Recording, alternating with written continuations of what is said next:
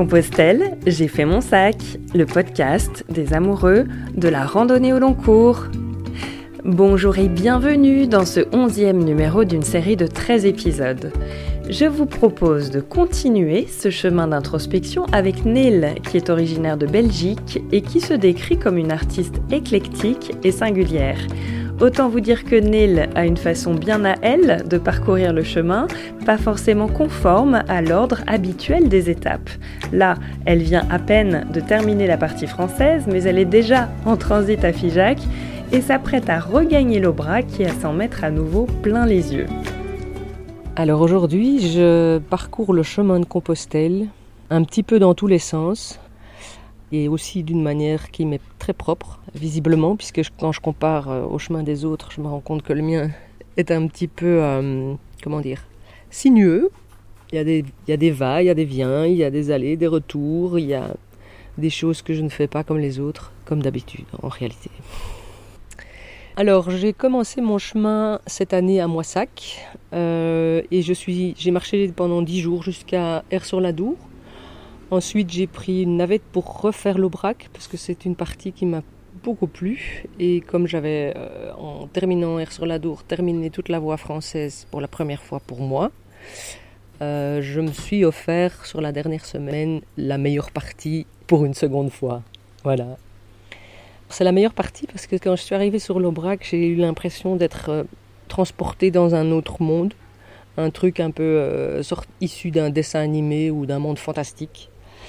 Euh, j'adore la photo, donc j'ai très envie d'y retourner, notamment pour prendre des photos. Aussi parce qu'à ce moment-là, j'étais remplie d'ampoules quand je l'ai fait, et j'aimerais bien le faire de manière plus sereine.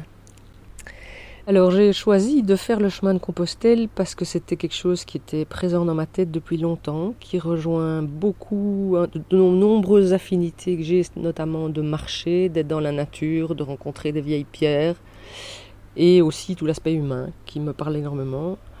Euh, un peu l'aspect fort quand même, j'admets.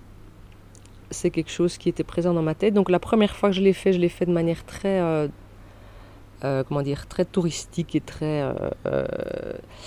cocoonée. J'étais dans avec une société qui, qui, a pris les réservations, mes bagages étaient transportés, j'étais avec une amie, un petit peu angoissée, l'amie. Et donc c'était un peu spécial j'ai beaucoup aimé, mais c'était pas du tout la même chose que ce que je fais maintenant. Euh, j'en suis à ma cinquième fois, donc c'est la cinquième fois que je viens sur le chemin. J'ai fait chaque fois des portions. Et on peut dire que ma manière de voyager sur le chemin s'est vraiment transformée à chaque fois. Et pour moi, elle s'est même améliorée, parce que je suis beaucoup plus proche de, de, mes réalités, de mes besoins, de mes envies. Euh, maintenant, je marche plus lentement, j'ai plus euh, envie de courir derrière les kilomètres, derrière l'heure, derrière le, tout, plein de trucs comme ça qui, qui, qui c'est tout des, des, des, critères de sélection et des, euh, qui, qui, coincent les, les, vies, je trouve, de tout le monde et dont j'ai vraiment envie de m'échapper quand je suis en vacances. Donc vraiment progressivement au début, euh, c'était très très... Donc la deuxième fois, j'ai commencé à porter mes bagages.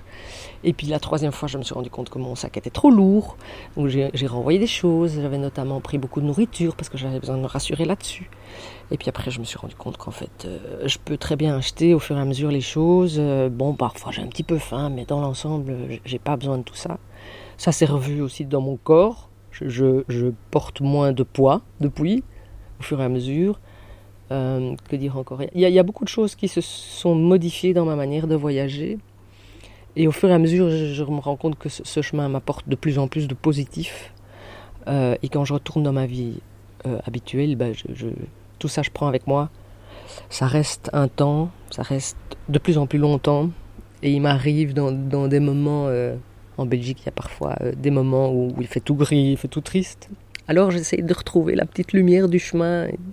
Je la prends dans ma poche, je la ressors et elle me fait beaucoup de bien. Elle m'apporte euh, à ce moment-là euh, un petit rappel qui me dit Ah, peut-être que tu pourras encore y retourner tout plein et te remplir encore les poches de plein de petites lumières. Alors effectivement, je me rends compte que mon attitude par rapport au chemin est quand même particulière parce que j'ai fait des allers-retours, parce que sur la fin de cette dernière étape, donc ce dernier tronçon français, ben, j'avais pas trop envie d'arriver. Donc j'avançais de moins en moins vite, j'étais un peu inquiète, j'avais pas envie de me dire que j'avais fini. Et puis en fait, quand je suis arrivée au bout, je me suis rendu compte que bah, il y en a des milliers des chemins. Je peux encore en faire autant que je veux. Je peux le faire à l'envers. Je peux le refaire mille fois. Je peux le faire. J'ai encore plein de possibilités différentes et donc la perspective voilà, cette année-ci, j'ai choisi, comme j'ai encore une semaine, de refaire la partie que j'ai préférée. Peut-être que l'année prochaine, je choisirai autre chose, ou autrement, ou voilà, où je terminerai vers Santiago, qui sait. J'ai trouvé euh, sur le chemin cette année que bah, j'avais déjà trouvé ça un petit peu avant aussi. Hein. Je ne suis pas tellement matérialiste et je le suis de moins en moins grâce au chemin, entre autres. J'avais tout ce qu'il me fallait. J'ai un petit peu hésité au début sur un ou deux vêtements, mais après je me suis aperçu que c'était pas, non, ils n'étaient pas nécessaires. En réalité, je j'ai quand même renvoyé mon duvet, notamment parce qu'il fait très chaud et que effectivement c'était pas trop nécessaire. Mais j'étais déjà partie avec pas grand chose. Hein. J'avais que 6 kilos dans mon sac, sans compter l'appareil photo et l'eau, qui effectivement pèse un peu. Donc j'avais déjà un petit sac euh, cette année que j'avais déjà étudié euh, d'année en année. Je me suis rendu compte les premières années que je prenais beaucoup de nourriture, par exemple, pour me, rassurer. Ça nécessitait plutôt les vêtements que j'ai pris un peu en trop. J'avais peur d'avoir froid, il fait super chaud. mais voilà, ça c'était la peur de cette année. Euh, je l'aime beaucoup mon petit sac, mais je pense que je vais devoir le, remplacer l'année prochaine parce que c'est un sac qui est très très vieux. Je pense que c'était aussi important et symbolique de prendre le sac que ma maman utilisait pour euh, faire ses échappées quand euh, elle était mère de famille. Euh, il a une petite taille, donc il me permet de pas prendre de trop. J'ai l'impression d'être quand même déjà arrivé assez bien à, l'essentiel. Euh, je dirais il y, a, déjà un an ou deux. Euh, j'avais déjà beaucoup réfléchi à cette histoire de sac il y a deux ans.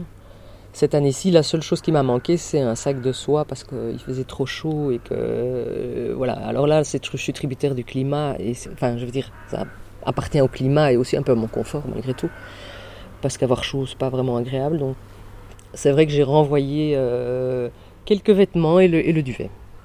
Donc, c'était beaucoup plus de la chaleur que j'ai renvoyé, en réalité, en symbole.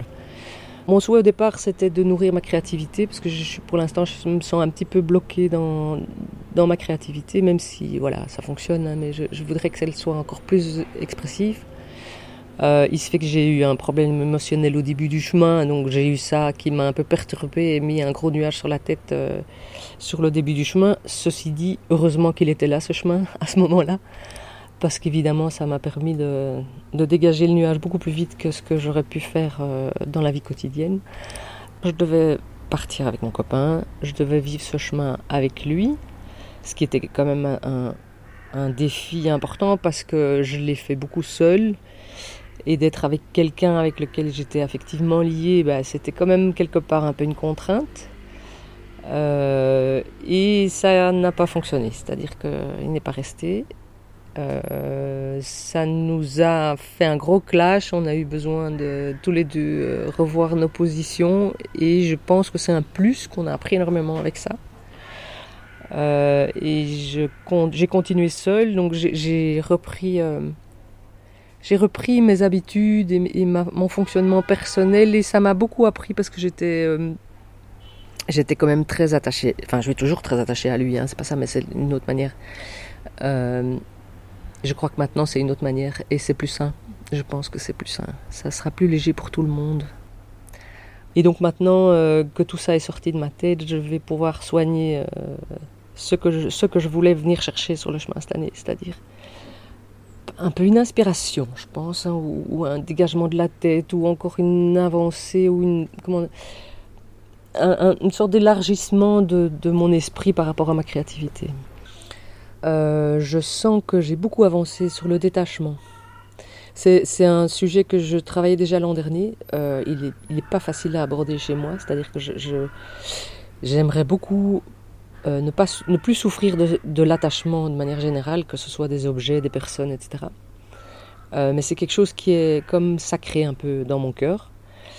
Euh, et j'ai eu beaucoup de doutes sur comment faire pour ne pas être attaché, parce que l'humain a pour moi une grande importance, le lien humain a beaucoup d'importance, et je l'associe à l'attachement. Or, je pense qu'il y a en réalité moyen de le dissocier de l'attachement on peut être en relation avec les gens sans nécessairement avoir des comptes à rendre ou avoir euh, de voir des choses. Et, je pense que là, je commence tout doucement à, m'éclairer par rapport à ça.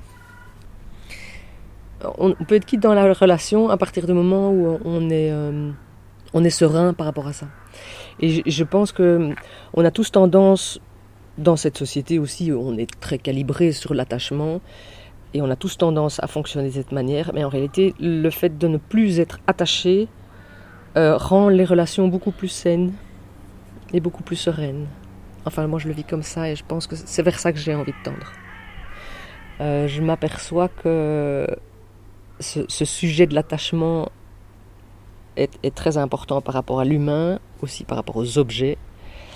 Euh, et le fait de de pouvoir laisser passer les histoires, laisser passer les gens, laisser passer les objets, ça allège énormément la tête.